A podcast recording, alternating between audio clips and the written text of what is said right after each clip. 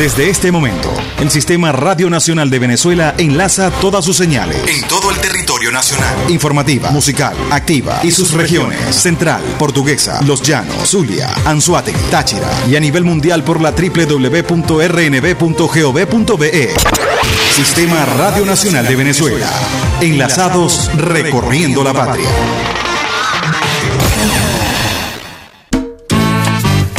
Muchas veces en la vida se nos presentan varias vías para llegar a nuestro objetivo. Y ella todas las mañanas nos muestra la mejor y la más acertada. No te me vas a escapar. Decidida. Derrotamos al diablo en la calle. Espiritual. Con la bendición del comandante eterno, del comandante supremo de la Revolución Bolivariana, Hugo Rafael Chávez Frías. Y sin pelos en la lengua. No vamos a permitir bochinche. Quien se coma la luz, muchachos, ¿qué pasa? Isbemar Jiménez nos dará las herramientas precisas para tomar una... Nosotros sí estamos muy claros. Vía alterna. Sobre todo en la mañana. Todos los lunes, miércoles y viernes, desde las 6 y 30 de la mañana, nos nutrirá con análisis y con el toque tropical que la caracteriza. Besitos de coco con piña, qué rico. Vía Alterna. Vía Alterna. Transmitido por Salsa Caribe 102.3 FM y el Sistema Radio Nacional de Venezuela. Con Vía Alterna. Recorriendo la patria. Quítate de la vía, Perico,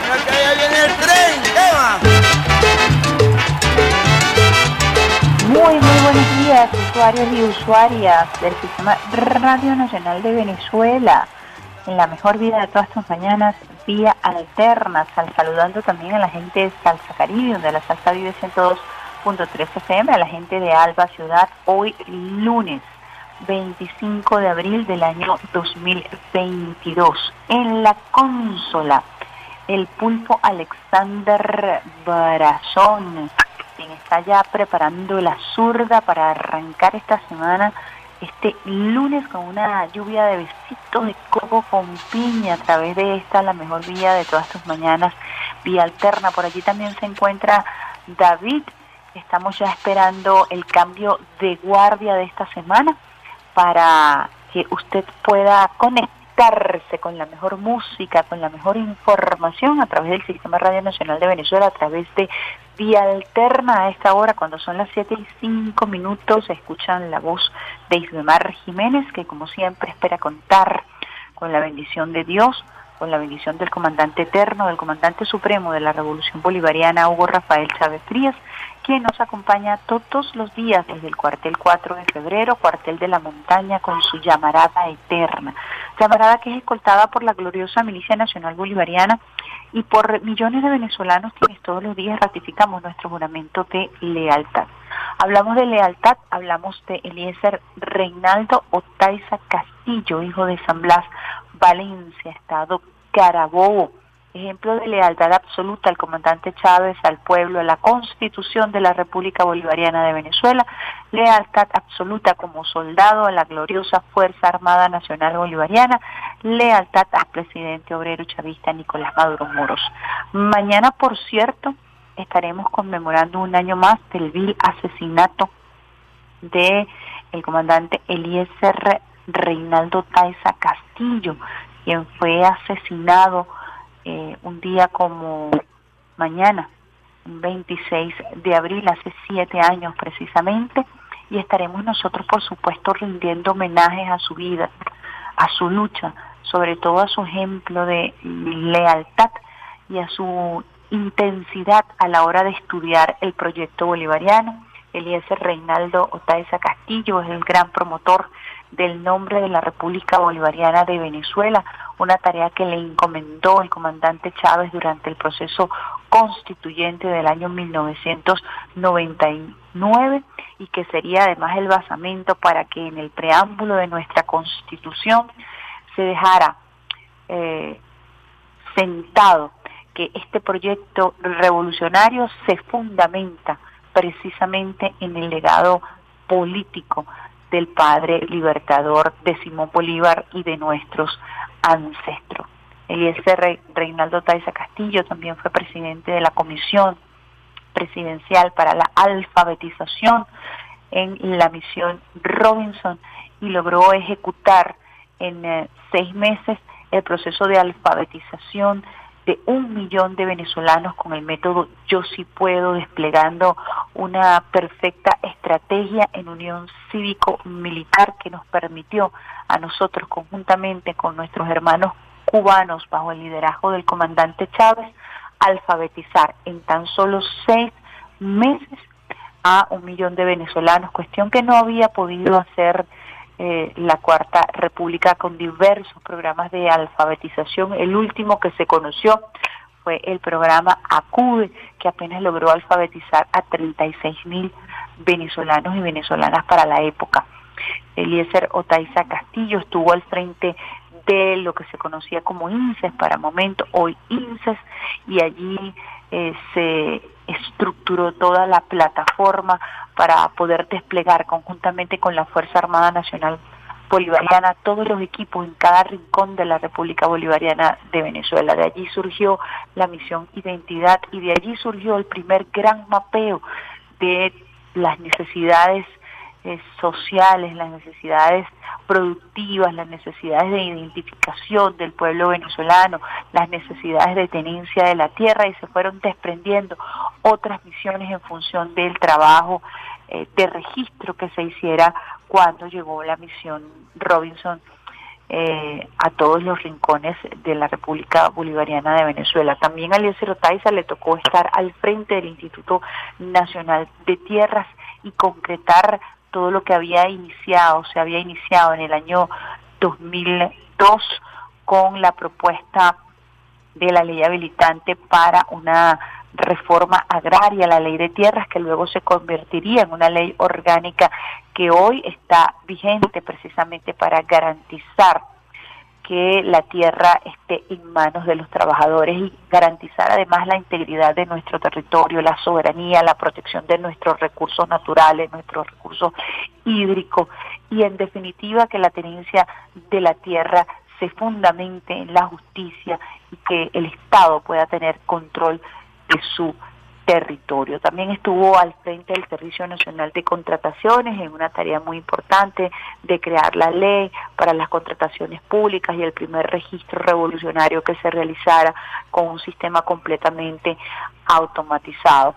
Al principio, la llegada del comandante Chávez estuvo acompañándolo en todo el área de seguridad, fue director de la entonces DICIP para promover todos los cambios que eran requeridos en el momento, luego de la traición de Urdaneta, quien fuera uno de los comandantes que formara parte inicialmente de este proceso eh, revolucionario a través del MBR 200 y en, los inicios de sus actividades dentro de los cuarteles. Son muchas las tareas que eh, realizara para el proceso revolucionario Eliezer Reinaldo Taiza Castillo, nadador, con diversos récords que aún se mantienen en la academia militar, representó a Venezuela, su estilo eh, más eh, destacado, el estilo mariposa, que lo llevó a convertirse en un gran atleta y un gran promotor de la natación, creador del programa Natación Terapéutica,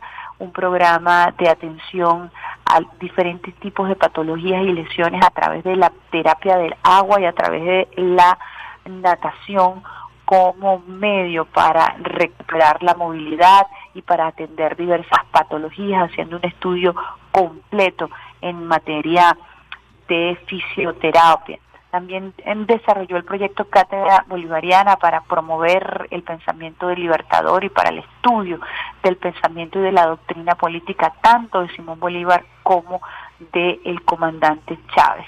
Para el momento de su asesinato, este hombre, quien fuera constituyente de la República Bolivariana de Venezuela, había sido electo con el mayor número de votos concejal para Caracas y estaba presidiendo el Consejo Municipal. Por cierto, una de sus principales tareas eh, durante ese año que estuvo al frente del Consejo Municipal fue promover precisamente la mm, elaboración de una simbología nueva para Caracas. Así que Eliezer estará hoy muy contento de toda la tarea que se ha realizado en este Consejo Municipal, municipal Bolivariano y eh, la concreción de lo que ha sido este hermoso trabajo de crear una identidad para Caracas que se fundamente precisamente en lo que es su nombre, el nombre de nuestros indígenas que queda asignado allí, rodeado por el Guaraira Repano, rodeado por nuestro mestizaje, rodeado por las guacamayas, por la lanza y por la espada y por toda la simbología que acompaña precisamente la lucha de Caracas, el ejemplo que Caracas dio, como lo dice nuestro glorioso himno nacional. Mañana estaremos realizando algunas actividades precisamente para conmemorar su vida y estaremos por supuesto rindiendo honores a este hombre ejemplar, a este hombre que ha sido un hombre leal y que ha sido un hombre completamente, íntegramente bolivariano. Quería compartir esto con ustedes, pues que, puesto que mañana no vamos a tener vía alterna, pero me parecía importante tener sobre eh, nuestra agenda a Eliezer Otaiza como parte de nuestros mártires. Por supuesto, siempre exigiendo justicia y que se culmine este proceso eh, que quedó a medias debido a que estuvo en manos de Luisa Marbelia y esa fiscalía que ya había pactado para que precisamente se fuera gestando dentro de nuestras instituciones la traición que luego se consumaría en contra del Estado venezolano, en contra de nuestro territorio y en contra del presidente Nicolás Maduro Moros. Compartimos con ustedes entonces una breve reseña de lo que ha sido la vida del comandante Eliezer Reinaldo Otaiza Castillo, un soldado de la Fuerza Armada Nacional Bolivariana, quien se formó en el movimiento MBR 200 de la mano del comandante Chávez y quien se alzó también en rebelión el 27 de noviembre del año 1992, buscando incluso, como lo reconociera el comandante Chávez en los cuentos del arañero, rescatar al comandante Chávez de la prisión y relata el comandante Chávez que además Eliezer Otaiza se vistió de mujer y entró en la cárcel de Yare para seguir instrucciones. Por cierto, Brazón, ese micro se encuentra por allí en los cuentos del Aralleno, si lo podemos buscar y lo podemos compartir en cualquier momento, sería muy interesante para recordar.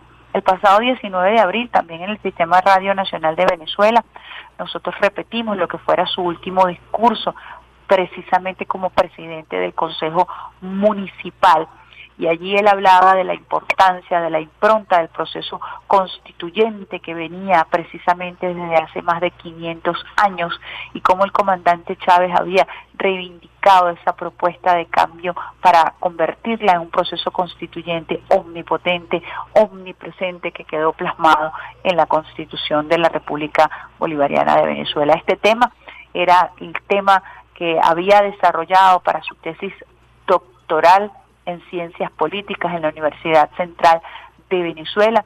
Era un estudio comparado entre la propuesta constituyente de Emmanuel Sieyès de la Revolución Francesa, justo con la creación del Estado-Nación, un concepto de proceso constituyente conservador que se limita a la creación de una nueva constitución versus a la propuesta de Antonio Negri, periodista filósofo que habla precisamente de un proceso constituyente omnipotente, autorrenovador, un proceso constituyente inédito, bastante polémico. Este estudio comparado era ya el proyecto de tesis eh, doctoral que estaba a punto de ser presentado y que el sueño de Eliezer era precisamente presentarlo frente a la gente en la Universidad Central de Venezuela, en donde por cierto le hicieron la vida cuadritos durante lo que fue eh, su etapa de estudio por la intensa presencia de cuadros de ultraderecha dentro de la escuela que trataron de hacer todo lo posible para que Eliezer Otaiza no lograra su tesis doctoral. Sin embargo, él con su empeño, conjuntamente con su tutor, estuvo allí trabajando y tenía ya listo su proyecto de tesis para el doctorado en ciencias políticas cuando fue vilmente asesinado. Vamos a escuchar allí ese, ese audio que nos tiene Alexander Brazón.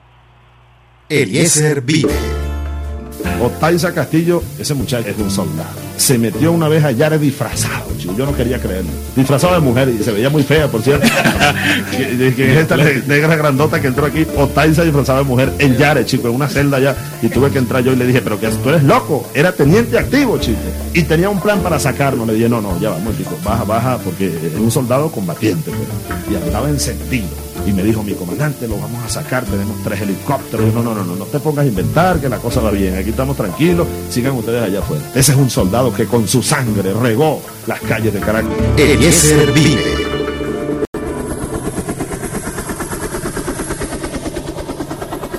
Escuchamos entonces ese micro, porque Eliezer Otaiza vive como viven todos nuestros mártires esta es una semana muy particular porque también estaremos recordando a Aristóbulo Isturiz durante esta semana con actividades que comienzan precisamente el día de hoy. Y todos los días nosotros cargamos con el legado de lucha, de resistencia, de dignidad, de lealtad, de compromiso, de valentía de nuestros mártires quienes nos acompañan cada día como ejemplo y como referente moral para la lucha revolucionaria. Cuando son las 7 y 20 minutos, nosotros vamos a hacer una primera pausa musical, como lo hemos venido haciendo durante los últimos tiempos, temas que son tendencia en las redes sociales, temas que nos conectan además con una nueva forma de comunicar y temas que además nos indican que la música es un elemento fundamental precisamente para trabajar contenidos y no tenemos que tenerle miedo a eso, no tenemos que tenerle miedo a, los géneros musicales, mucho cuidado con el fascismo musical, por cierto, el arte es arte, nosotros tenemos que saber distinguir, saber distinguir por supuesto los mecanismos de opresión y de alienación que utiliza el imperialismo norteamericano, pero también tenemos que aprender a usar con astucia todas esas herramientas a nuestro favor. Vamos con Carla Morrison. Me complace Amarte, una versión acústica, esta artista que es una artista ecléptica que ha formado parte de una corriente independiente de creación fuera de lo que es el concepto de mercadeo tradicional de las famosas marcas y disqueras y que ha logrado posicionarse muy bien con diversos temas y con su género particular. Carla Morrison me complace amarte.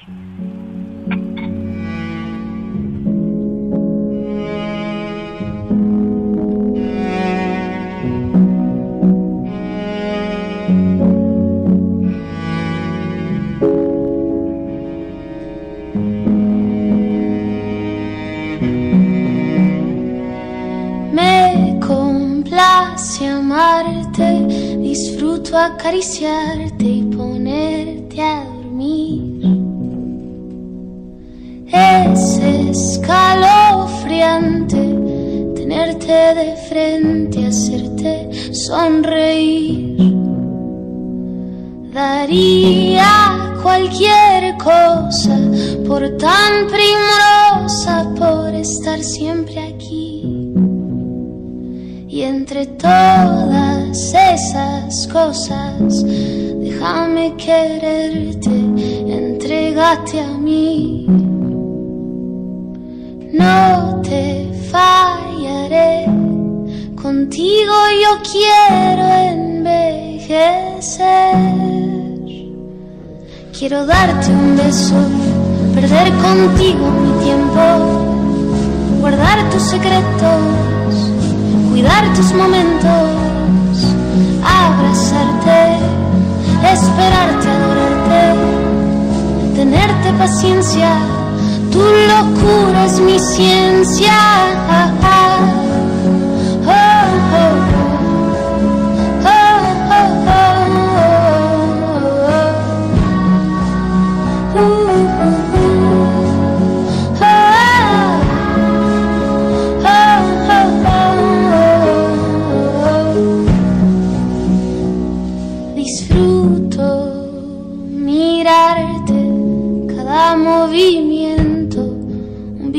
Que tengo, un gusto valorarte, nunca olvidarte, entregarte mis tiempos. No te falles quiero envejecer.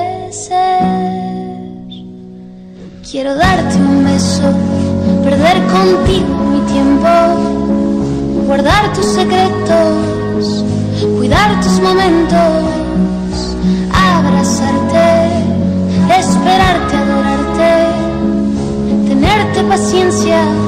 Tu locura es mi ciencia, quiero darte un beso, perder contigo mi tiempo, guardar tus secretos cuidar tus momentos, abrazarte, esperarte, adorarte, tenerte paciencia, tu locura es mi ciencia.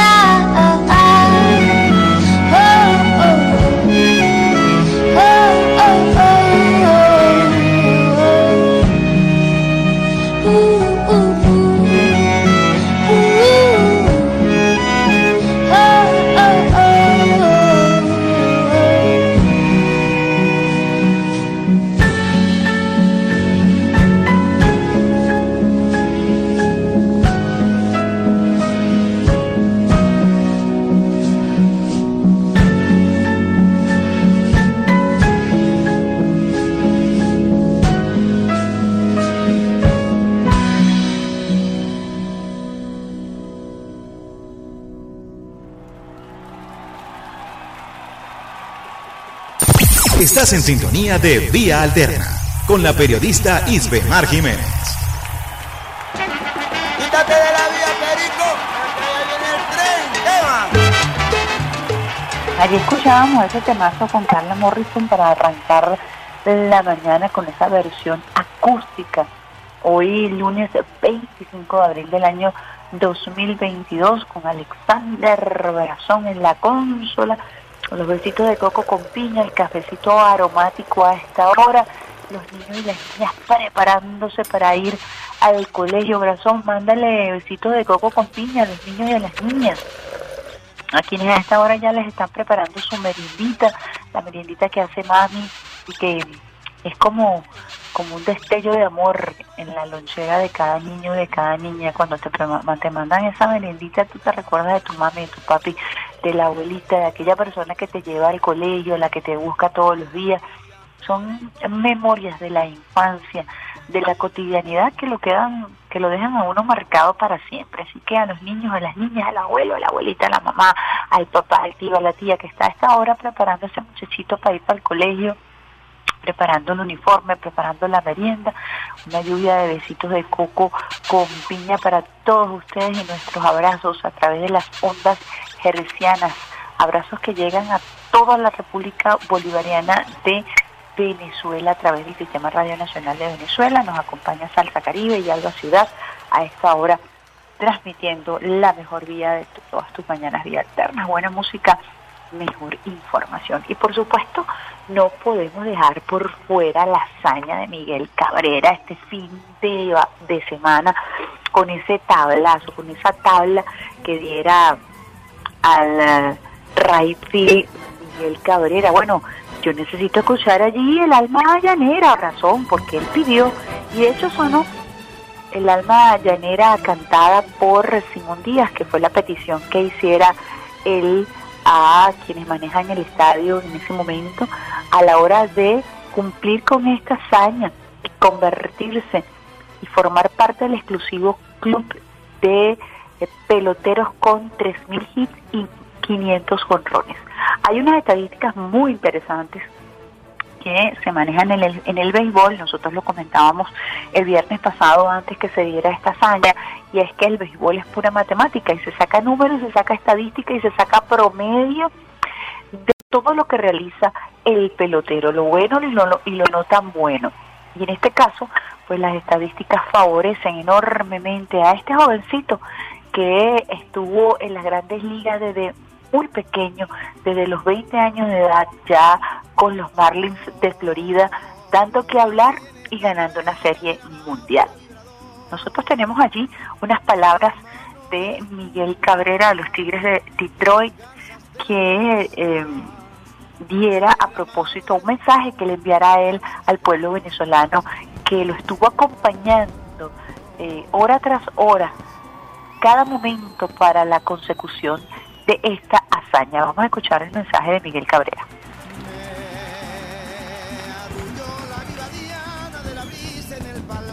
Ya.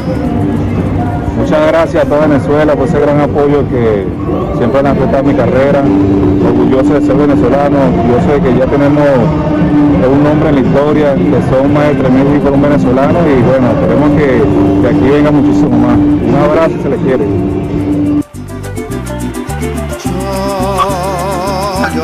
Las palabras justamente de Miguel Cabrera, ya con el estadio vacío de fondo en el video que se hizo viral, mandándole un mensaje a sus compatriotas, a sus connacionales, a propósito de todo el apoyo que ha sentido Miguel Cabrera por parte de la afición de, del béisbol, que es el deporte con mayor número de aficionados en Venezuela, y por supuesto de todos los venezolanos y las venezolanas, incluso de la fanaticada los Tigres de Detroit que estuvo acompañándolo minuto a minuto para poder desde el Comerica Park, en donde precisamente sonó esa voz de Simón Díaz y el alma llanera, ejecutar su hit número 3000 anuncia los Tigres de Detroit que homenajeará, ay se me pegó la lengua, le darán un homenaje a Miguel Cabrera, Alexander Brazón, ahí pude destrabarla.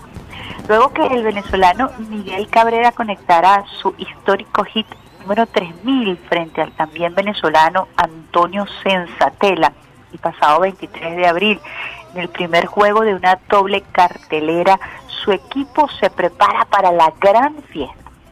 El equipo de Detroit informó que el próximo 12 de junio estarán rindiendo homenaje al Tigre de Maracay, gala en la que repasarán los logros obtenidos por el venezolano a lo largo de su carrera. Los fanáticos que asistan al compromiso se les entregará un obsequio alusivo a los 3.000 hits de Miguel Cabrera, una mítica cifra que consiguió el pasado sábado frente a los Rockies de Colorado. Miguel Cabrera se incorporó a un club élite al conseguir el hit 3000 de su carrera con un sencillo. Se convierte también en el séptimo jugador en la historia de las grandes ligas con 3000 o más hits y 500 con runs, eh, ubicándose o uniéndose al grupo de Han Aaron, Willie Mays, Eddie Murray, Rafael Palmero, Alberto Pujols y Alex Rodríguez.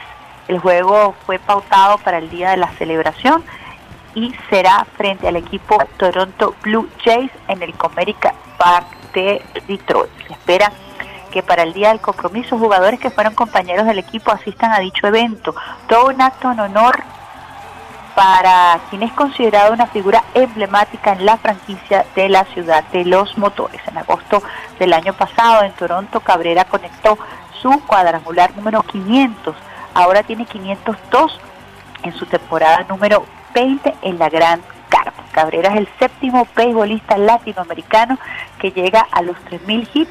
Los imparables del fin de semana le permitieron superar en la lista general al fallecido y emblemático pelotero Roberto Clemente. El venezolano con apenas 20 años de edad ayudó a que los Marlins de Florida ganaran la Serie Mundial en el año 2003. Una exitosa carrera de este venezolano que se ha hecho un nombre en la gran carpa y que viene precisamente de la ciudad de Maracay, el Tigre de Maracay. Quería compartir con ustedes, usuarios y usuarias, esta información.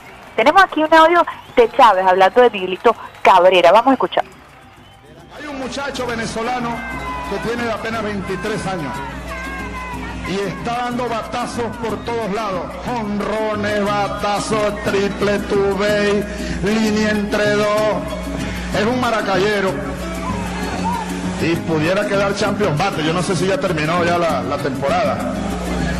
Ah, va peleando. 340 está, está bateando Miguel Cabrera. Miren lo que me mandó Miguelito Cabrera para campaña. El bate de Cabrera, por si las moscas, lo voy a cargar enfundado aquí en la espalda. para el diablo. Si el diablo se pone cómico, se lo acomodo por las costillas. ¡Ay, diablo! Bueno, aquí está para el presidente Hugo Chávez de Miguel Cabrera, número 24. Bueno, por si las monjas, gracias a Miguel Cabrera, me llevo el bate aquí en Mochilao. Si el diablo se me atraviesa, se lo voy a recostar por el espinazo este bate al diablo.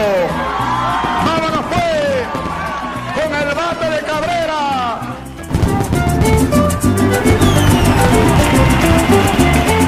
Como parte de este intenso anecdotario que tenemos nosotros del comandante Chávez, quien estaba en todas las jugadas, recordamos también ese emblemático momento en el que el comandante Chávez recibe un bate de Miguel Cabrera. Todas las autoridades del presidente Nicolás Maduro Moros, la vicepresidenta, reconocieron y felicitaron este gran logro, esta hazaña que nos hace sentir orgullosos y orgullosas de ser venezolanos, de tener nuestro gentilicio, esa sangre de guerreros y guerreras que corre por nuestras venas. Este fin de semana también otra atleta, el deporte definitivamente una vez más elevando el pabellón tricolor por todo lo alto. Jorgeli Salazar logró medalla de oro en la Premier League de Karate en Montosinos, Portugal, en la categoría de Umite 50 kilos, oriunda de Ciudad Bolívar, del estado Bolívar, venció a la turca Será Oscaldi 6 a 0, colgándose entonces esta mujer venezolana, esta karateca en comité 50 kilos, la presea dorada, la mujer venezolana, una vez más, una vez más el karate, artes marciales. Venezuela se ha destacado siempre por una hermosa participación de las artes marciales en diversas competencias internacionales y en esta oportunidad le toca a Jorgelis Salazar, mujer del Estado Bolívar, de la hermosísima ciudad Bolívar, colgarse esta medalla de oro en este torneo de Premier League de karate que se realizó este fin de semana en Portugal. Tanto el presidente de la República como la vicepresidenta colgaron sendos mensajes también en la red social Twitter para felicitar este logro y para reconocer la importante tarea de nuestra generación de oro, la representación de nuestra generación de oro que nos une a través de el desprendimiento, el estoicismo, el compromiso de nuestros atletas venezolanos. Vamos a una pausita musical, Alexander Brazón, a las 7 y 37 minutos, llevándote buena música, mejor información para el inicio de esta semana. Hoy 25 de abril del año 2022 nos vamos con Rosalía Candy. Al regreso mucho más esta, la mejor vida de todas tus mañanas, vía alta.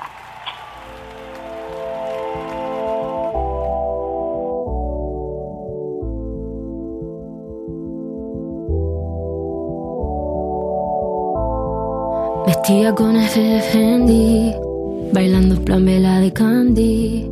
Así tú te prendaste de mí el día en que yo te conocí.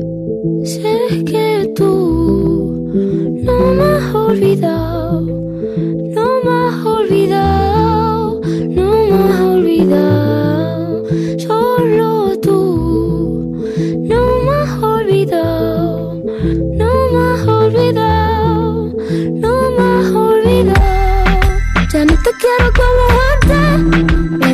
pero solo en parte. Quedaba tu clave para pensarte, pero de olvidarte yo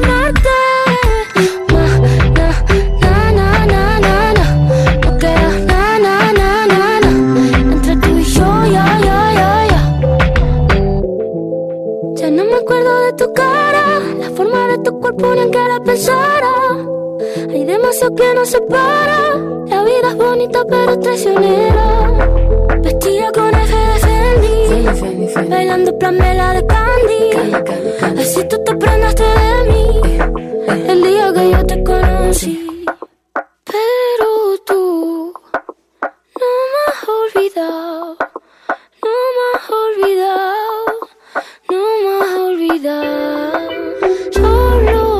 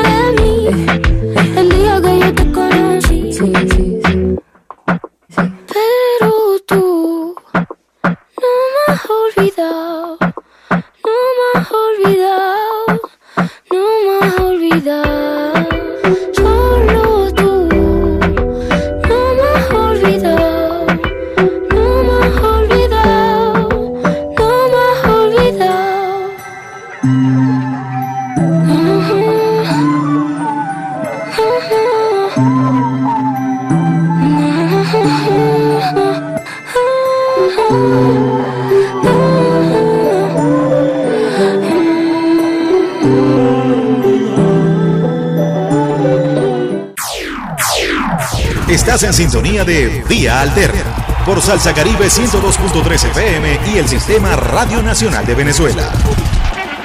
Quítate de la vía, Perico, que ya viene el tren.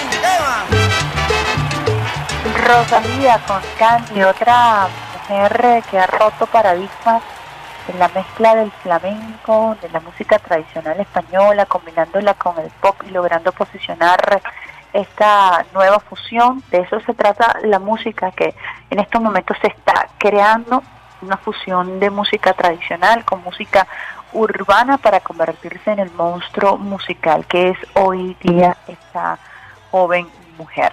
Compartimos con ustedes a esta hora, a través de la mejor vida de todas tus mañanas, vía alterna por Radio Nacional de Venezuela, Salsa Caribe Alba Ciudad, en la consola el pulpo Alexander Brazón y quien les habla hasta ahora Ismar Jiménez aquí revisando algunos titulares y definitivamente el tema de, de Miguel Cabrera está abriendo los titulares nacionales en eh, nuestro país, aquí en la República Bolivariana de Venezuela.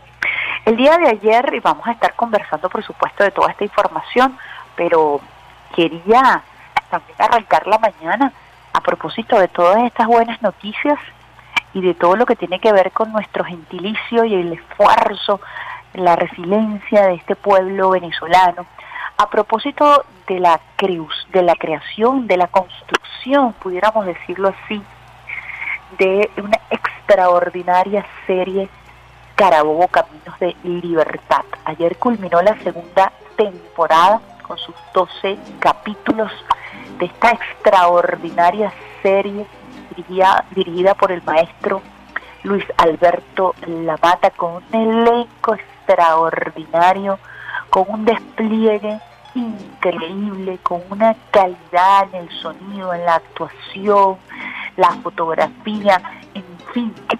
Eh, tuvimos la oportunidad, por supuesto, de hacerle seguimiento a la serie, de sentirnos orgullosos y orgullosas de este material, de la conducción extraordinaria del maestro, reconociendo por supuesto el trabajo de Anthony Gómez de la Villa del Cine, todo un equipo que se centró en los llanos de Cojedes fundamentalmente para hacer eh, esta historia extraordinaria que nos hace no solamente revivir la historia de la batalla de Carabobo hace 200 años, sino nuestra historia contada de una manera magistral, de una manera hermosa, que nos permite engancharnos con una musicalización.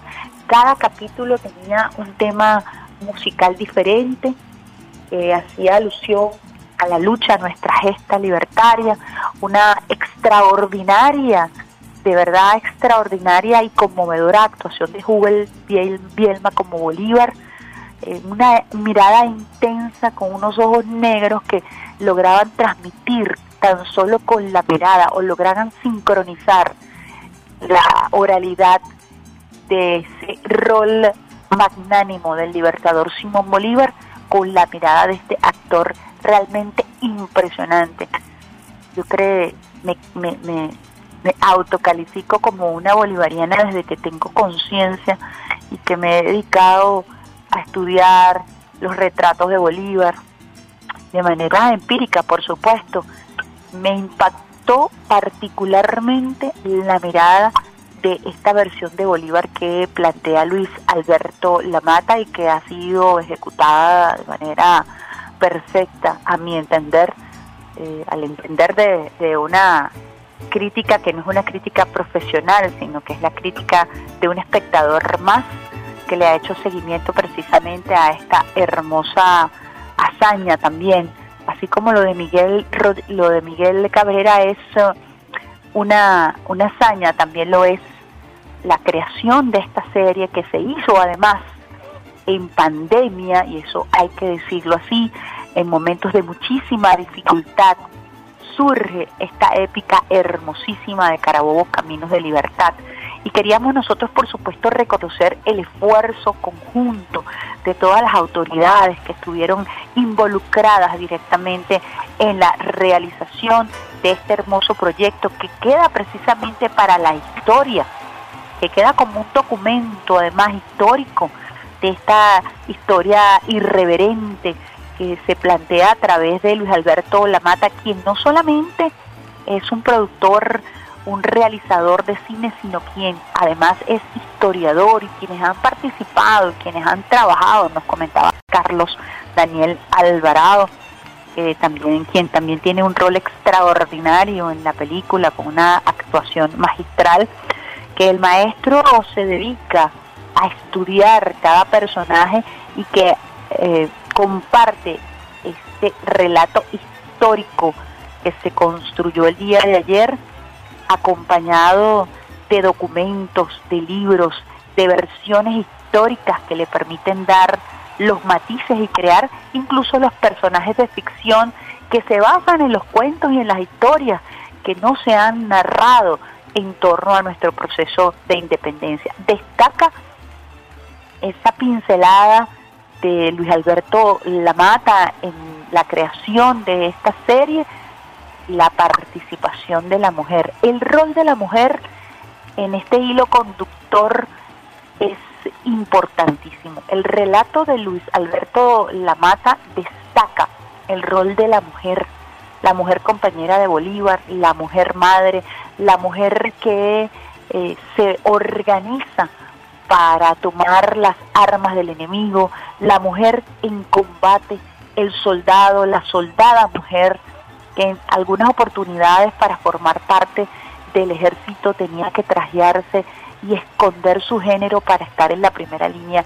de batalla. Así que la mujer juega un rol fundamental en esta historia versionada de eh, nuestro proceso de independencia, cuyo epicentro precisamente es la batalla de Carabobo a propósito de sus 200 años. Vamos a escuchar eh, parte del tráiler de esta serie que se hizo viral el día de ayer a propósito del capítulo número 11 y el capítulo final, el número 12, que se pudo ver a través de Venezolana de Televisión, a través de Vive y a través de TV. Compartimos con ustedes un pedacito de esta extraordinaria serie que ahora debe repetirse, debe llevarse por todos los rincones de la República Bolivariana de Venezuela. Yo sí creo mucho en el cineforo, yo sí creo mucho en la masificación de estos instrumentos culturales para no solamente contar nuestra historia, sino para contarle al mundo de lo que somos capaces de hacer y de crear los venezolanos y las venezolanas,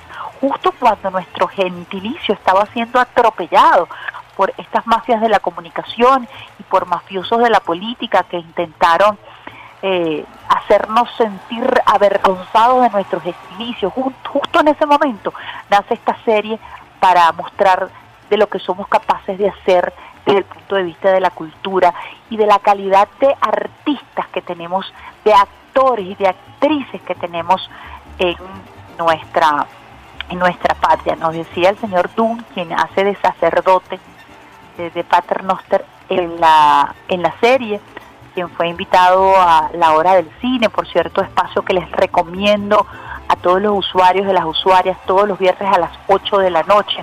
Él nos comentaba que los actores y las actrices son los creadores de nuestros contenidos y que eso no se limita a la industria de la telenovela, que ha sido una industria muy reconocida en Venezuela, fue muy reconocida en Venezuela, que los actores y las actrices están allí esperando la posibilidad de realizarse en diversas áreas a través de diversos productos y Carabobo Caminos de Libertad demuestra, es parte esencial de lo que es nuestro Vamos a escuchar entonces eh, ese video y al regreso mucho más eh, de esta el análisis que estamos haciendo de Carabobo Caminos de Libertad.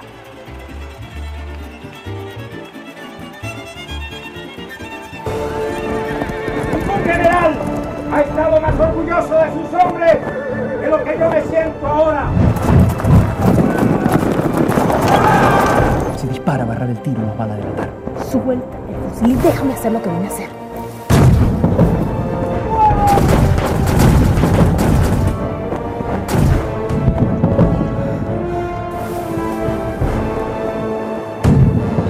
de Satanás, una india bruja.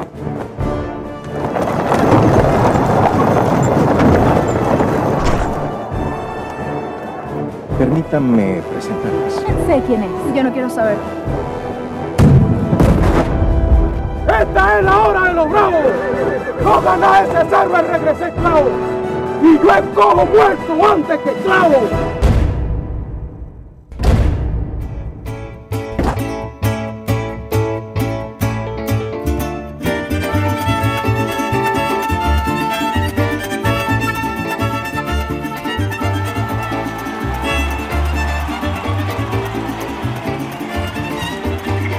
Bueno, escuchábamos ahí parte de los roles históricos destacados en este capítulo 11, capítulo 12.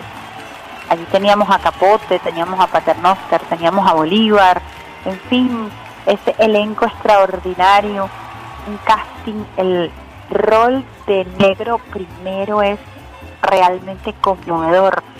Me comentaban que es su primera gran producción y el rol, la manera extraordinaria en que este joven venezolano ejecuta el papel de negro. Primero le da una dimensión eh, total, una nueva dimensión al negro primero. Sabemos muy poco de él, incluso hay muchas leyendas en torno a donde se encuentran sus restos y ahí en el campo de Carabobo, entre Carabobo y Cojedes, muchas leyendas en torno a lo que ha significado para el pueblo el negro primero, quien ha sido además elevado a, a altares espirituales a propósito del sincretismo cultural, pero particularmente es conmovedora la actuación y además la creación de ese personaje. El personaje creado por Luis Alberto Lamata en torno a la historia de Negro primero es simple y llanamente magistral. Realmente nosotros disfrutamos muchísimo de esta serie, sí creemos que debe hacerse un esfuerzo eh, mayor para su distribución, para su comercialización y cuando hablamos de comercialización tiene que ver con la necesidad de difundir más nuestro trabajo, nuestros logros, de capitalizar ese esfuerzo titánico que se hizo para la realización de este seriado. Ya tengo entendido que viene la tercera temporada, se está trabajando en ella, pero creo sí que tenemos que hacer un esfuerzo para cumplir con los ciclos, porque ha sido realmente, y repito, titánica esta tarea, este esfuerzo artístico, financiero, cultural, logístico, actoral. Y se me escapan las palabras para definir lo que ha sido la realización de Carabobo Caminos de Libertad. Mucho que contar, mucha tela que cortar para nosotros poder adentrarnos en las entrañas de lo que ha sido este seriado ya en su segunda eh, temporada. La temporada culminó, como les decía, el día de ayer eh, con su capítulo número 12 un, reconocimiento total y absoluto al maestro Luis Alberto Lamata, a todo el equipo que lo acompaña en esta hermosísima tarea, en este relanzamiento por todo lo alto de lo que es el cine nacional, la creación de estos seriados. Y ojalá algún día podamos nosotros romper eh, precisamente el cerco mediático y la censura que nos impide a nosotros colocar nuestros contenidos en plataformas de contenidos a la carta como es Netflix.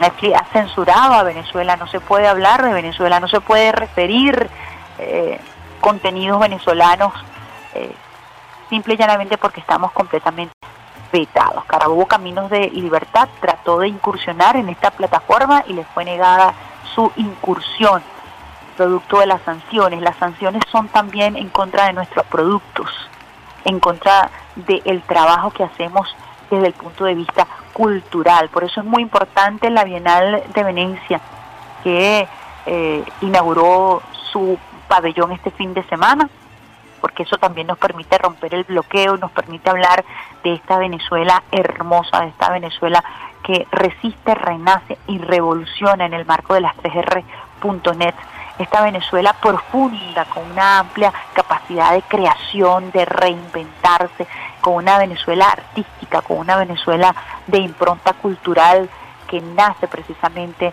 de este mestizaje. Ojalá que pronto nosotros podamos eh, romper con este cerco mediático y que se cese la censura en contra de nuestro país y que el mundo pueda conocer lo que en Venezuela se hace en materia de cine.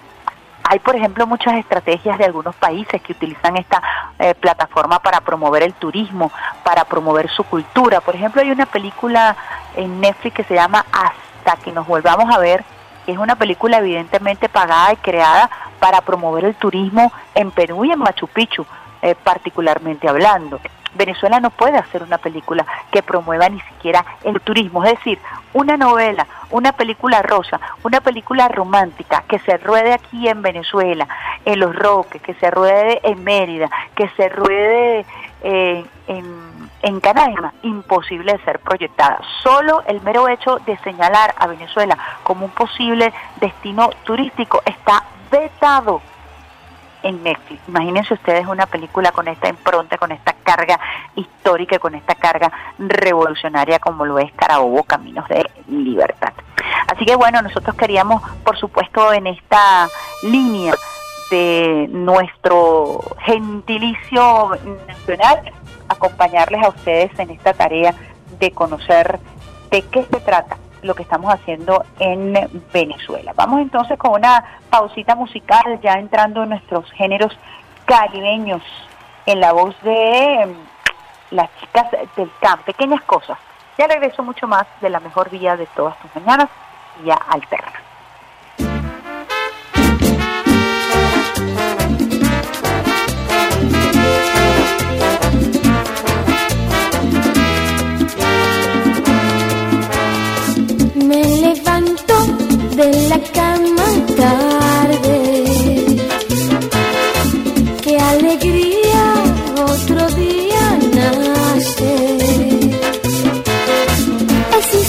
El sol, se mete en cada rincón.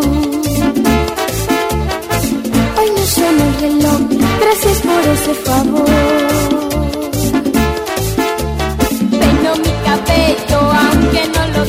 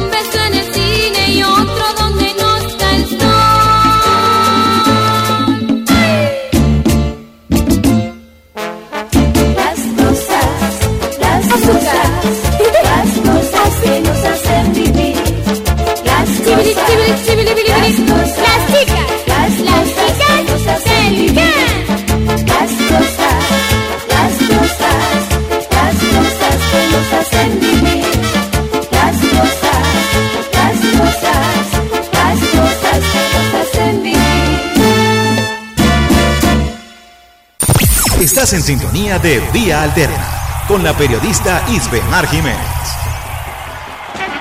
Quítate de la vía, Perico.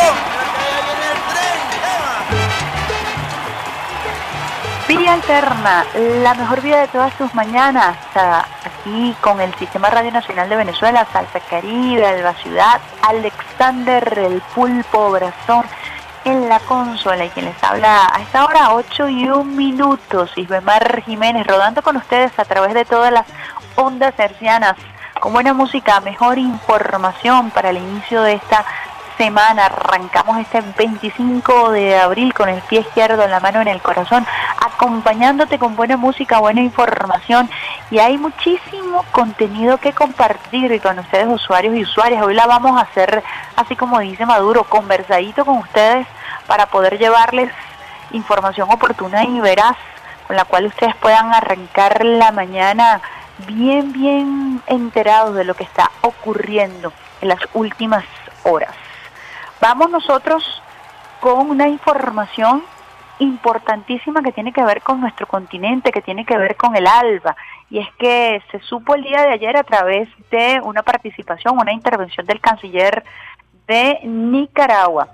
Nicaragua expulsa a la OEA. El pueblo y gobierno de Nicaragua hemos denunciado y continuamos denunciando la condición vergonzosa de uno de los instrumentos políticos de intervención y dominación del Departamento de Estado del gobierno de los Estados Unidos llamado equívoca y felazmente, falazmente Organización de los Estados Americanos. El pueblo y gobierno de Nicaragua hemos desconocido y desconocemos este instrumento de administración colonial que no representa en ningún momento la unión soberana de nuestra América caribeña y por el contrario es instrumento del imperialismo yanqui para violentar derechos e independencias, auspiciando y promoviendo intervenciones e invasiones, legitimando golpes de Estado en distintos formatos y modalidades en el afán que por supuesto no logran de desintegrar por humillación, claudicación y rendición nuestras soberanías nacionales.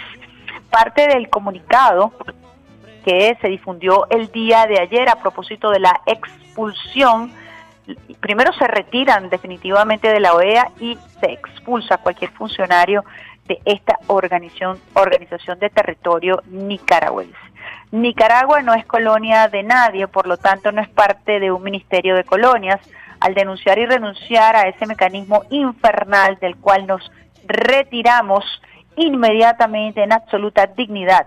Ratificamos, eso sí, nuestro respeto, cariño y reconocimiento a Cuba, Venezuela, heroicos y a los pueblos que valientemente libran sus luchas, que nos han acompañado y acompañan en las batallas que se han librado y se libran por la justicia, los derechos de los pueblos, la soberanía y la dignidad el pueblo heroico de esta Nicaragua bendita y siempre libre expulsa a la nefasta organización de Estados Americanos como nuestro general de hombres y mujeres libres, Augusto Nicolás Sandino, derrotó y expulsó a la marinería yanqui de esta patria libre y soberana. Managua, 24 de abril del año 2022, Gobierno de Reconciliación y Unidad Nacional de la República de Nicaragua. Esto se hizo viral el día de ayer a propósito de esta posición que ha asumido eh, o que además ha venido asumiendo porque ha sido sistemática en Nicaragua en cuanto a lo que ha sido su conducta, su eh, visión sobre lo que es precisamente este Ministerio de Colonias que ha sido reseñado. Inmediatamente el gobierno bolivariano hizo pública una comunicación el presidente de la República Bolivariana de Venezuela, Nicolás Maduro Moros, a nombre del el pueblo y el gobierno bolivariano, saluda la ratificación del gobierno de Nicaragua de renunciar a la Organización de Estados Americanos, OEA, manifestado el pasado 19 de noviembre del 2021 y su decisión de abandonar inmediatamente su participación en las comisiones Consejo Permanente, Cumbre de las Américas y cualquier otro espacio perteneciente a esta filibustera instancia internacional. En su actuación contra Nicaragua, la OEA reiteró su histórico rol como instrumento del imperialismo estadounidense para golpear la voluntad soberana de su pueblo, alentar contra la seguridad e interés nacional, violentando con ello de manera reiterada todos los principios de convivencia. Venezuela exhorta a los países de la región nuestraamericana y caribeña a ratificar su convicción de paz y no injerencia en los asuntos internos de otros países, principios consagrados en todos los instrumentos internacionales que convocan decididamente a fortalecer su participación y además fortalecer la participación en la comunidad de estados latinoamericanos y caribeños CELAC. Caracas, 24 de julio del año 2022, viva Nicaragua bendita y siempre libre. También la Organización de Estados eh, Americanos recibió eh, un latigazo por parte de El Alba a propósito de esta postura de Nicaragua y también emitió un comunicado. Alba TCP emite un comunicado para respaldar a Nicaragua en su decisión de expulsar a la OEA. El secretario ejecutivo del ALBA TCP, Sacha Llorenti, calificó la determinación del gobierno sandinista como digna, coherente y soberana. La Alianza Bolivariana para los Pueblos de Nuestra América, Tratado de Comercio de los Pueblos, ALBA TCP, expresó este domingo su respaldo al gobierno de Nicaragua tras su soberana decisión de expulsar, de expulsar a la Organización de Estados Americanos, OEA, de su territorio. El secretario ejecutivo Sacha Lorente subrayó en su cuenta de la red social Twitter que esa es una institución, que esa institución apoya, es decir, el ALBA TCP apoya la digna, coherente y soberana decisión del gobierno de salirse de la Organización de Estados Americanos. Esta es información que se produjo el día de ayer y que forma parte de todo este ajedrez de la geopolítica mundial, regional, que tiene además una dinámica eh, prácticamente vertiginosa en torno a los cambios que se vienen realizando eh, de manera veloz en, la geopolítica y en el mundo en general, en este ajedrez que todos los días mueve sus piezas. Esta semana pasada, hace una semana, específicamente el lunes pasado, Alberto Fernández, el presidente de Argentina, decía que quería establecer eh, plenamente relaciones diplomáticas con Venezuela. Además se reunió con el presidente Lazo, el presidente de Ecuador, y combinó a todos los países de las regiones a reconocer a Nicolás Maduro Monos y establecer plenamente relaciones diplomáticas con Venezuela, con el gobierno legítimo de Venezuela. Pero además en este encuentro, Alberto Fernández, Fernández, presidente de Argentina, también combinó a fortalecer la CELAC. Entonces hay un momento muy interesante desde el punto de vista regional, en donde las fichas se están moviendo y en donde la Organización de Estados eh, Americanos pareciera estar dando sus últimos pasos. Eh, su aliento es prácticamente mínimo en torno a su legitimidad, en torno a su campo de acción y pareciera estarse le dando eh, fortaleza a este concepto bolivariano de la patria grande que fue concebido por el comandante Chávez, como es la CELAC, que trató de ser destrozada por aquel grupo de países que se llamaba el Grupo de, de, Lima y que atentó directamente en contra del proyecto bolivariano, en contra de la Unión, en contra de la Patria Grande, tratando de darle asistencia, respiración boca a boca, por decirlo así, literalmente, a la Organización de Estados Americanos, una relación prácticamente carnal con este ente que buscaba, por supuesto, convertir a América Latina en ese soñado patio trasero, sirviendo como instrumento de neocolonización y como instrumento imperial, como lo dice muy bien el comunicado del gobierno de Nicaragua, el Ministerio de Colonias. Y durante esta administración, gestión de Almagro, ha llegado a su máxima expresión, máxima expresión que termina estallándole en la cara con las realidades de las regiones y con la realidad de la geopolítica.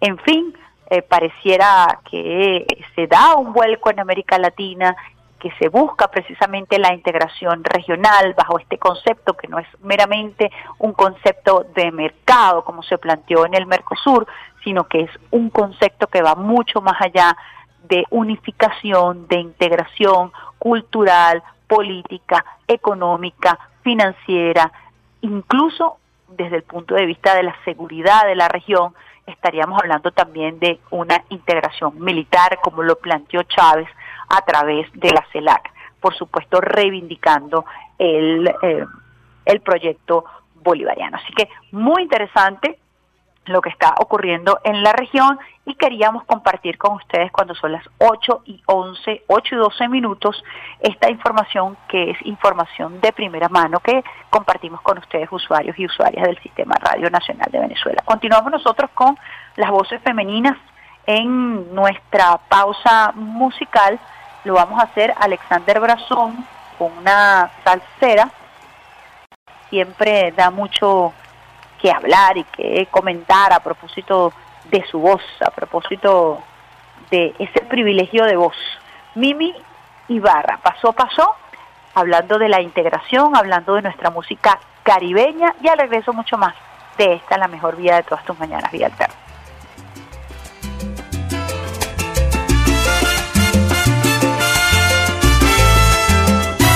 ¿Qué pasó, pasó? Aquí no hay culpables.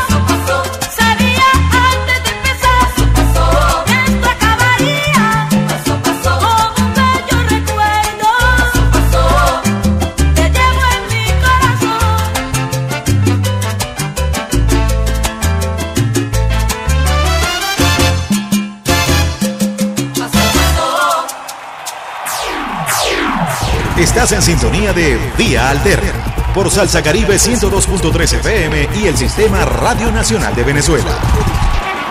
Quítate de la vía, Perico, que viene el tren. ¿Qué va? La mejor vida de todas tus mañanas, Vida Alterna, hoy lunes 25 de abril, para que amanezcas con buena música, buena información en este inicio de semana. Alexander, el pulpo, Barazón, lánzate hay una lluvia de besitos de coco con viña para que llegue a través de las ondas hercianas a toda la República Bolivariana de Venezuela. Hoy lunes escuchas la voz de Ismar Jiménez que te acompaña con esta música, con esta información, para que nadie te eche cuentos, los cuentos los eches tú, con la información que te compartimos desde bien temprano, lunes, miércoles y viernes. Vamos con algunos titulares de la prensa europea. Y vamos a ver las contradicciones que están a flor de piel, que brotan solitas, que son claras, que no necesitas leer entre líneas, o a veces que sí, que necesitas leer entre líneas para poder eh, tratar de digerir eh, cómo se maneja la política en una Europa que pareciera estar en decadencia a propósito de lo que ha sido ese concepto de primero integración territorial a través de la comunidad europea y luego esa postura de el viejo continente desde donde emanan las artes del pensamiento occidental, obviando por supuesto la impronta de todo lo que ha sido la cultura oriental, porque se ha impuesto, sobre todo después de la Segunda Guerra Mundial, que Occidente es la que manda, pues, y Occidente con su aliado imperial, los Estados Unidos. Esa visión, que es una visión hegemónica, que es la visión del relato único, eh, ha cobrado vigencia a propósito de las operaciones especiales de Rusia en Ucrania, luego que se irrespetaran los acuerdos de Kiev y luego de que la OTAN expandiera eh, en el número de bases militares en torno a la frontera de Rusia, de Rusia, provocando por supuesto una acción inmediata que tiene que ver con la soberanía y que tiene que ver fundamentalmente con la protección del pueblo ruso parlante en la región este, en la región conocida como Donbass. Esto ha hecho que el relato único eh, desplace incluso a otros relatos y que apele a la censura mediática y a través de las redes sociales y a través de la invisibilización de contenidos que le permitan a los pueblos tener una visión equilibrada de lo que realmente está ocurriendo en Europa. Resulta que los periódicos europeos el día de hoy amanecen así. Macron, en el país de España, se impone a Le Pen en una Francia facturada. ABC de España, Europa respira tras el claro triunfo de Macron, que le gana a Le Pen, que es conocida entre comillas como de extrema derecha. Y me detengo aquí en este, en este titular del ABC de España, cuando precisamente su presidente Sánchez se reúne con Zelensky, que apoya nada más y nada menos a las Azov, que son la máxima expresión, entre otros grupos, del fascismo y del nazismo y de la extrema derecha. Entonces respira profundo porque no eh, ganó Le Pen, pero su política exterior defiende al nazismo y defiende a las Azov. Entonces, allí eh, las contradicciones de las que le hablaba al inicio de estos comentarios que estamos eh, eh, compartiendo con ustedes, usuarios y usuarias. El mundo, alivio en la comunidad europea al ser reelecto Macron, pese al auge de Le Pen. El periódico de España, Macron vence en una Francia fracturada. The Times de Londres, Macron gana una elección importante. The Guardian, eh, Ma- Macron jura unidad después de vencer a la amenaza de Le Pen. Eh, la República de Italia, Macron gana y gana Europa. Todos los periódicos, todos los periódicos europeos están eh, destacando portugueses, italianos, la victoria de Macron frente a la amenaza de la extrema derecha, frente a la amenaza de Le Pen, que por lo menos tiene la valentía de ofrecer o de presentarse como una oferta electoral versus a lo que significa Zelensky en Europa y versus lo que significa las Azov y versus lo que significa el financiamiento y la entrega de armas. España está firmando un acuerdo armamentista de distribución de armas, uno de los más grandes en su historia a propósito de la intervención de ese país en una guerra extranjera, una guerra que no le pertenece. Y entonces le temen a Le Pen. Le temen a Le Pen que era la candidata presidencial de España, más no le temen a la Azov, no le temen al nazismo, no le temen a la tortura, no le temen a la, a la censura descarada, al armamentismo y a lo que esto pudiera significar, porque la escalada militar que se está planteando en estos momentos, por lo menos hasta hoy, en torno al caso de Ucrania, eh, es de literalmente, voy a decir, armas tomar porque se está atizando un conflicto, se busca que este conflicto, pareciera que se busca que este conflicto trascienda y que tenga un impacto mayor en Europa. Y los Estados Unidos lo está haciendo a través de una de sus más grandes contratistas. Vamos a escuchar un audio de Rusia Today a propósito del nuevo envío de armas por parte de Estados Unidos y lo que esto pudiera significar para la región europea y todas estas contradicciones a propósito que florecen o que afloran a propósito del triunfo de Macron.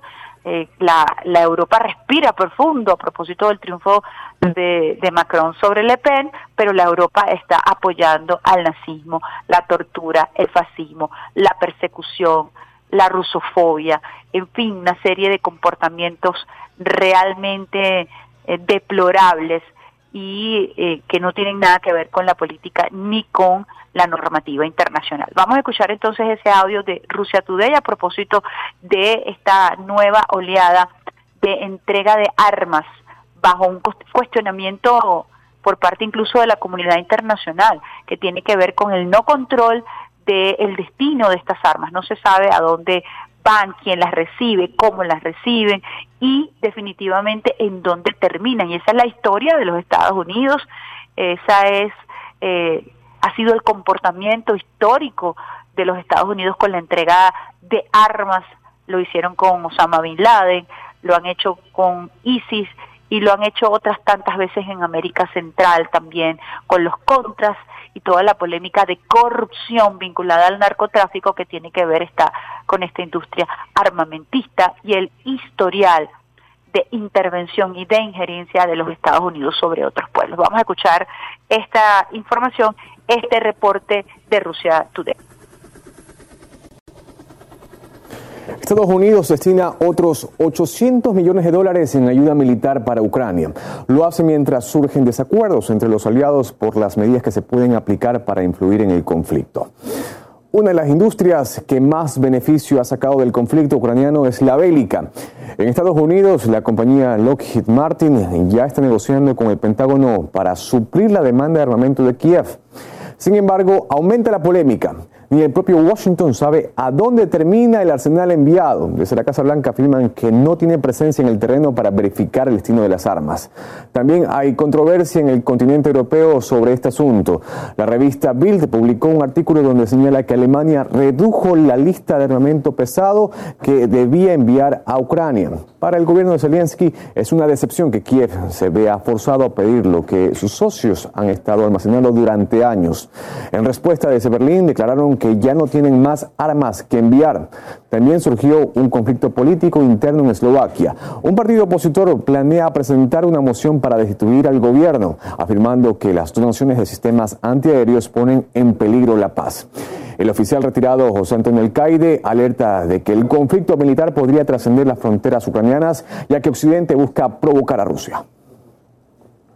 Todo incremento, todo incremento de eh, lo que es envío de armamentos a Ucrania, lo único que es es subir escalones en todo lo que significa que haya problemas, que haya nuevos problemas, que la guerra aumente. Y eh, nadie sabe lo que va a pasar mañana. ¿Qué es lo que sucede con lo que están haciendo? Al enviar armamento pesado están forzando el que a su vez Rusia tenga que aumentar su presión y tarde o temprano esto puede eh, estallar por algún sitio. Es como cuando usted a una caldera le mete presión pues tarde o temprano la, la caldera estalla. Si usted sigue enviando material a Ucrania y ahora es armamento pesado y ofensivo, tarde o temprano esto va a degenerar en que el conflicto salga, salga de Ucrania y vaya a parar a cualquiera de los países que hay cerca. Y una vez que empieza a desbordarse el, el pantano, no se sabe lo que pasará. Escuchábamos entonces este reporte de Rusia Today a propósito de este nuevo envío de armas que se viene planificando desde los Estados Unidos para Ucrania. Estados Unidos, el Departamento de Estado, reconocen que no tienen personal en situ en el territorio que pueda confirmar si esas armas llegan o no. Pero además, ya Europa está viendo con temor el tema de envío de armas por parte de los Estados Unidos, como les mencionaba, esto por supuesto eleva las alarmas, eleva la posibilidad de una escalada, escalada bélica superior que termine involucrando al resto de Europa, que pone en riesgo la estabilidad y la paz en Europa, cosa que debieron haber pensado antes de asumir una postura precipitada. Parece que a España eso no le atemoriza, parece que España está lanzada por la calle del medio a apoyar eh, a Zelensky. Y para los españoles esta es una relación relativamente nueva, porque pocas veces, por no decir ninguna, nos han señalado varios expertos que han participado en vía alterna, ha habido una intromisión abierta por parte de España eh, con Rusia en torno a la geopolítica, es decir, siempre se ha visto una postura mucho más agresiva por parte, por ejemplo, de Reino Unido históricamente desde la desde la desde el mandato de Winston Churchill, quien asumió una postura en contra de Rusia abierta, contundente, incluso todo el concepto del reino de España, incluso la familia, lo, todo lo que tiene que ver con el linaje de, de, de la realeza británica se resquebraja cuando uno de los parientes es acusado precisamente de tener vinculaciones con Rusia y eso genera un desmadre dentro de la línea sucesoral en, en la corona británica. Para más detalles, ustedes pudieran ver la serie en Netflix The Crown, en donde se habla perfectamente del rol de Winston Churchill antirruso y además lo que significó la traición, entre comillas, de un miembro de la familia real, quien presuntamente funciona como espía ruso y quien se relaciona con Rusia eh, y que es además desheredado por parte de la familia real. En fin, todo un comportamiento histórico antirruso por parte de, de, Gran Bretaña. Utilizo estos ejemplos para entender quizás una relación histórica entre Rusia y Gran Bretaña que no se basa precisamente en la cordialidad y en la solidaridad. Pero España no ha tenido ningún rol, no ha jugado un rol importante y desencadenante en torno a la geopolítica vinculada a Rusia. En esta oportunidad Sánchez ha decidido entrompar, eh, ha decidido enfrentarse al resto de los países, ha decidido eh, contribuir a esta carrera armamentista, cosa que llama muchísimo la atención incluso a los propios españoles. Fíjense acá, nosotros tenemos una nota también de Sputnik eh, para hablar de la trascendencia de estas políticas y en el otro segmento quisiera compartir con ustedes qué hay detrás de la industria armamentista en torno a Ucrania. Pero aquí Sputnik nos dice lo siguiente, la comunidad europea advierte que el embargo del gas ruso provocaría una crisis energética en países del bloque. Este fin de semana tuvimos la oportunidad de, de, de, de ver, de compartir, de, de estudiar algunos contenidos de las redes sociales que hablaban de la crisis profunda, por ejemplo, en Italia, en torno a la distribución de víveres y de comestibles por el problema del transporte. Y esto se va a ver en todos los países europeos. Incluso Le Pen utilizaba en contra de Macron eh, el hecho de que se aseguraba que Macron había jugado una postura un tanto conciliadora en torno a Rusia, buscando no elevar el conflicto y buscando quizás conciliación en torno a lo que significa esta confrontación abierta con Rusia, porque sabe que impacta directamente a la economía eh, francesa. Nos dice aquí esta nota de Sputnik.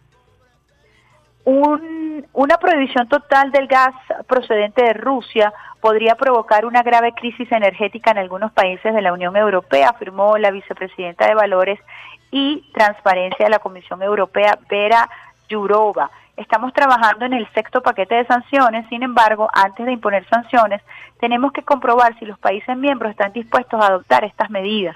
Un embargo total del gas puede provocar una grave crisis energética en una serie de países, dijo Yurova en una entrevista con el periódico suizo Neue Zeitung.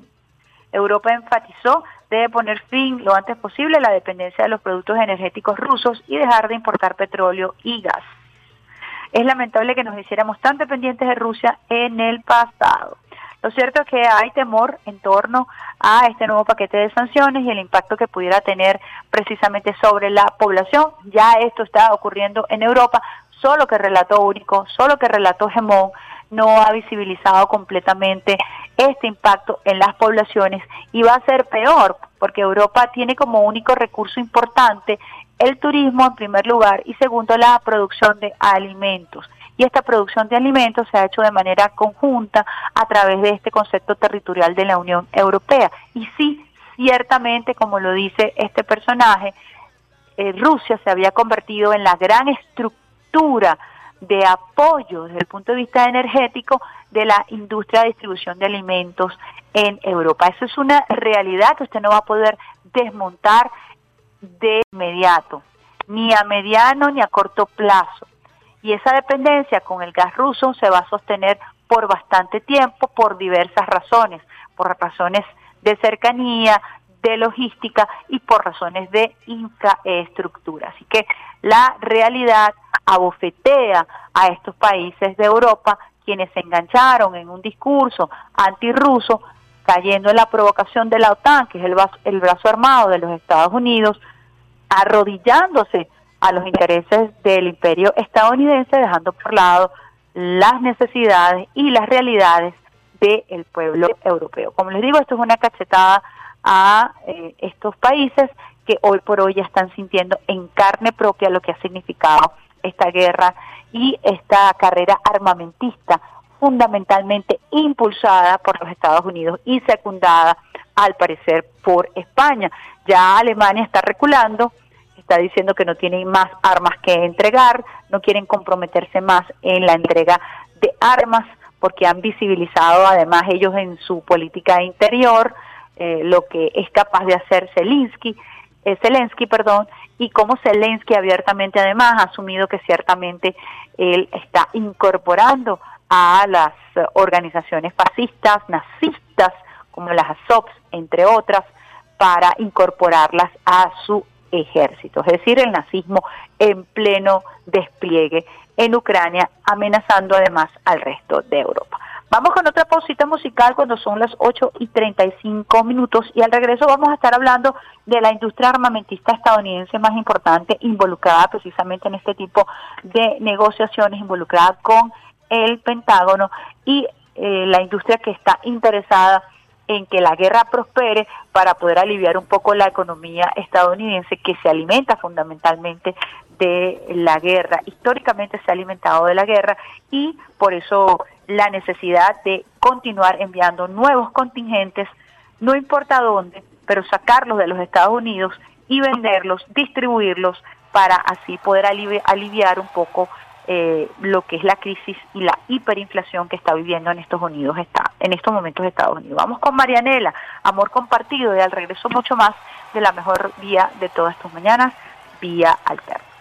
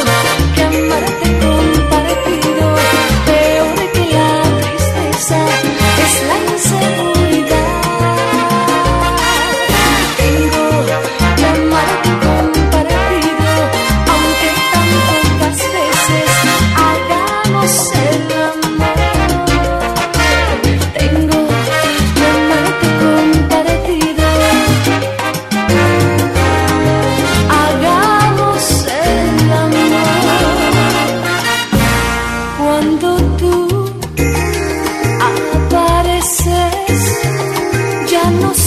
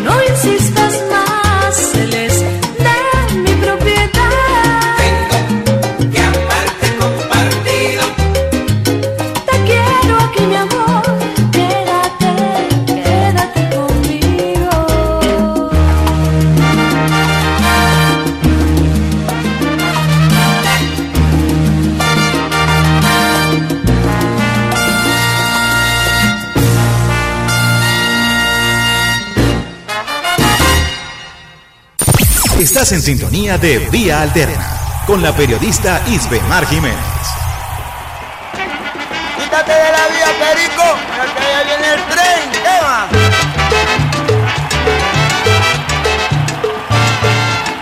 La mejor vida de todas estas mañanas, vía alterna por el Sistema Radio Nacional de Venezuela, también por Salsa Caribe y Alba Ciudad, Alexander El Pulpo Barazón en la consola y quien les habla hasta ahora, Isbemar Jiménez, compartiendo con ustedes desde bien tempranito información, conversadito así como nosotros solemos hacer cuando tenemos bastante información que compartir con ustedes usuarios y usuarias cuando son las 8 y 41 minutos.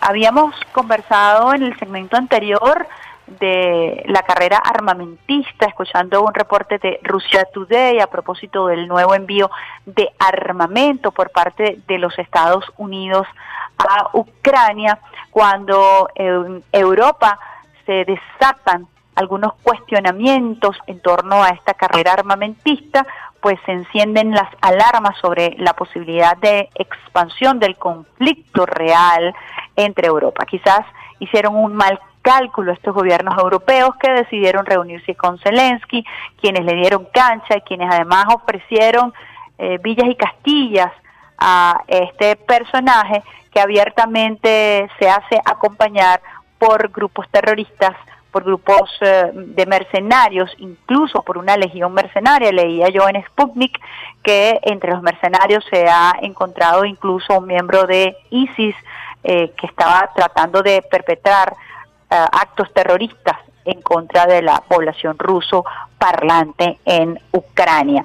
Pareciera que eh, el personaje que ha tocado o que está interpretando en estos momentos Zelensky, eh, como lo hizo durante más de ocho años en la serie del sirviente del pueblo como actor en Ucrania, eh, parece que ahora está asustando a quienes apostaron y quienes inflaron este personaje que hoy es presidente de Ucrania, no en una serie, sino en la realidad y que se hace acompañar precisamente por mercenarios, por legiones extranjeras que eh, han sido patrocinadas por algunos países europeos y fundamentalmente por los Estados Unidos para formar parte de este clan de mercenarios que atenta en contra del linaje, en contra de la cultura de una población. En fin, había mencionado el reportaje una industria importante, eh, Lockheed Martin es la contratista militar más importante de los Estados Unidos, es una multinacional que está vinculada además a la industria aeroespacial y militar con grandes eh, recursos de tecnología avanzada y de guerra global. Nacida en el año 1995 de los gigantes Lockheed Corporation y Martin Marietta, tiene su sede en Bethesda, Maryland, en el área metropolitana de Washington. Lockheed Martin emplea a cientos de miles de personas en todo el mundo. Marilyn Houston es la actual CEO, presidenta de la corporación. Eh, Lockheed eh, se adjudicó casi el 10% de los fondos dados por el gobierno a sus contratistas privados desde el año 2013 y más del doble de lo obtenido por el segundo mayor contratista Boeing.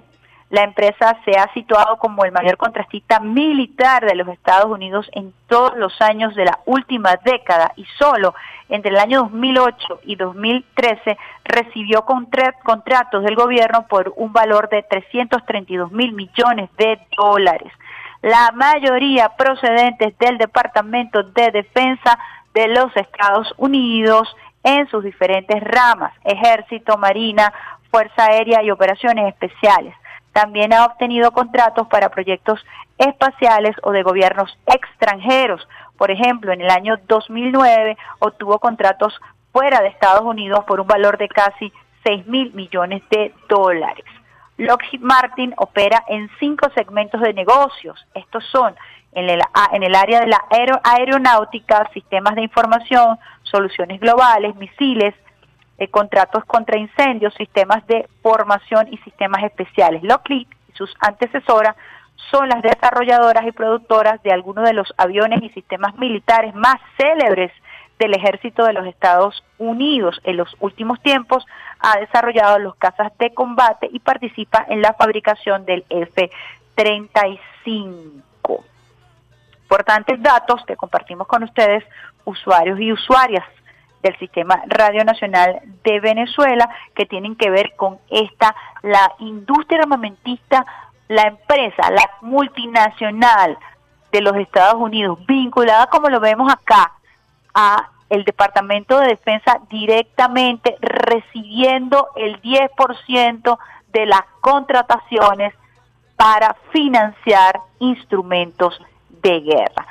Esta contratista es la que está promocionando este nuevo envío, es la que está contratando el Departamento de Defensa y el Departamento de Estado de los Estados Unidos, es la que está siendo contratada para el envío de armas a Ucrania reconociendo el Departamento de Estado que no tiene quien verifique en territorio si esas armas no se quedan en el camino, si esas armas no se destinan a otros a otros lugares, a otras regiones, en fin, no hay ningún tipo de control y lo dicen abiertamente y esto me parece descarado a propósito del nefasto historial del prontuario de los Estados Unidos en torno a la intervención en países extranjeros y todo lo que tiene que ver con el caso, por ejemplo, de Irán Contras presidentes de los Estados Unidos han tenido que claudicar a propósito de las negociaciones, a propósito de estos contratos, que son contratos con mercenarios, que involucran al narcotráfico, que tienen que ver con la desestabilización de regiones, y lo vivimos nosotros aquí en Centroamérica, y eso puede hablar Nicaragua, eso puede hablar El Salvador, de eso puede hablar Honduras, a propósito de lo que ha sido la industria armamentista y su penetración en Centroamérica, no solamente con la diseminación de bases militares en todo nuestro continente, sino con el nefasto, ese nefasto plan, ese macabro plan de convertir a la industria armamentista de los Estados Unidos en la industria más próspera. Y esto tiene que ver incluso con los orígenes eh, de Estados Unidos como confederación y los orígenes de Estados Unidos como nación, que se basa fundamentalmente en el derecho de la tenencia de armas y en la industria de armas, siendo la empresa del cabildeo de armas en los Estados Unidos la más poderosa a la hora de elegir quiénes serán eh, los presidentes de esa nación. Esto es lo que está ocurriendo. Esta es la empresa que está vinculada a la distribución de armas en Ucrania y nosotros tenemos que hacerle seguimiento a esta historia, hacerle seguimiento a la amenaza que significa esa distribución de armas no solamente para Ucrania, sino para el resto del mundo.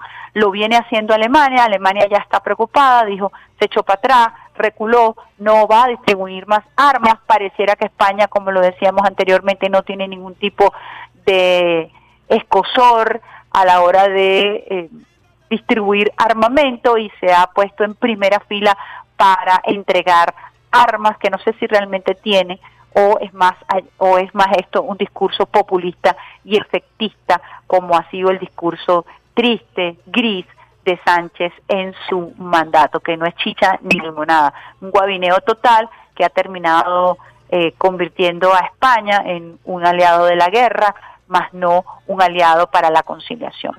En fin, esta es la situación que se pinta en el territorio europeo y estas son las uh, estos son los acontecimientos que uh, se han suscitado en las últimas horas en torno al tema de Ucrania. Estados Unidos se ha convertido en el gran promotor de la guerra, más no asume eh, frontalmente en el primer frente de batalla, digámoslo así, la guerra, lo ha dicho el Departamento de Estado, que a ellos no les interesa una confrontación directa con los Estados Unidos, solamente les interesa enviar armas y tratar de salir de la hiperinflación y del desastre económico que ha significado Joe Biden para los Estados Unidos.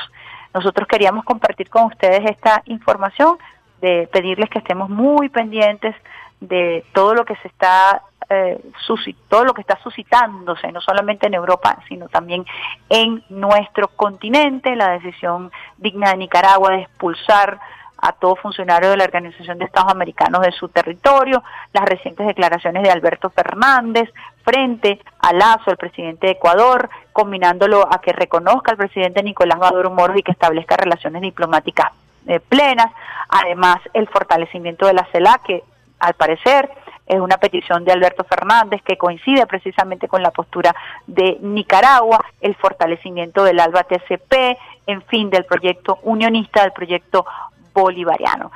Esta es eh, la visión que prevalece por los momentos en América Latina y nosotros estaremos también compartiendo con ustedes a través del Sistema Radio Nacional de Venezuela este y otros análisis para que ustedes puedan iniciar la mañana con el pie izquierdo y la mano en el corazón.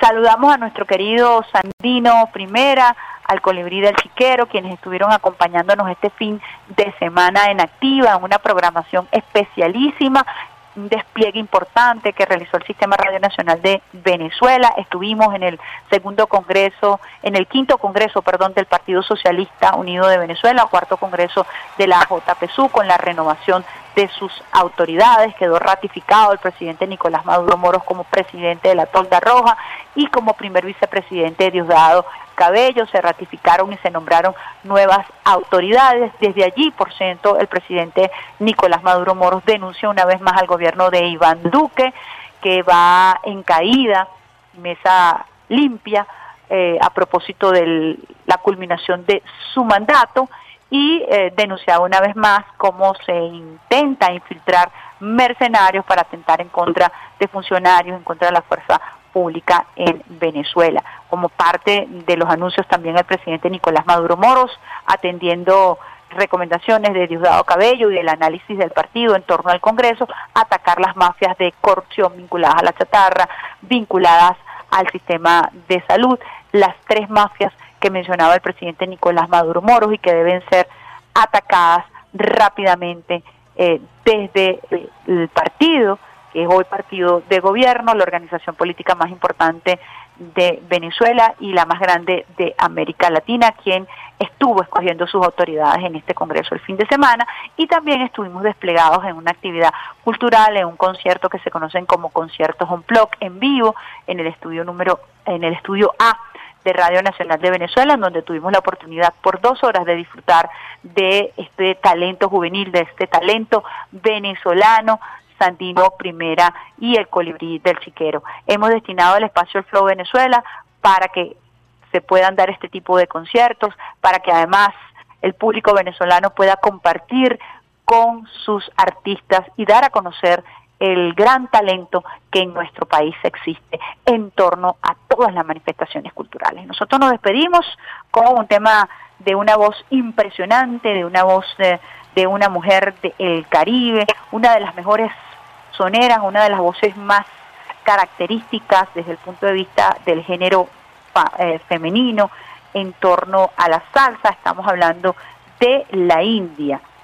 Nosotros vamos a cerrar con un tema de la India para que ustedes puedan disfrutar de la buena música, de la mejor información.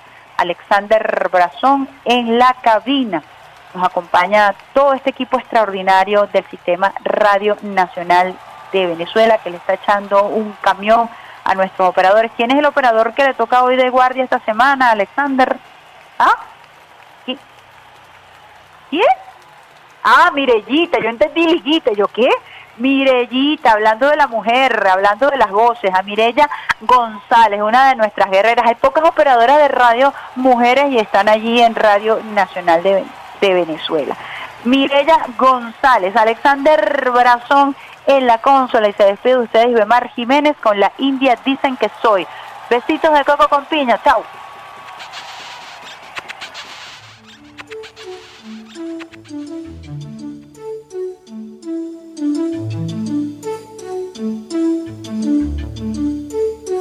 Dicen que soy la maldición de tu vida, obsesión que te domina, destructora de tu honor.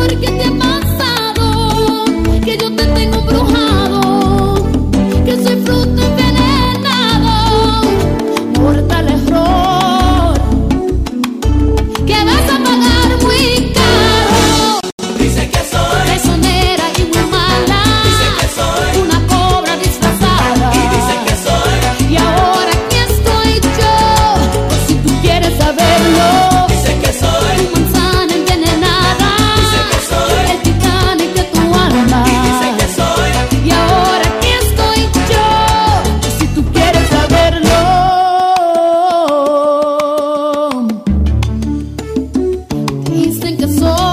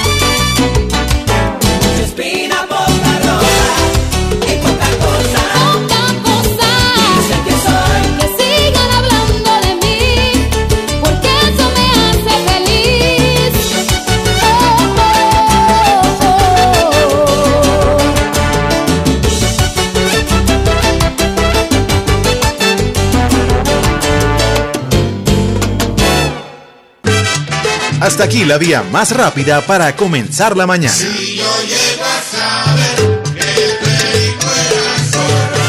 Esto fue Vía Alterna.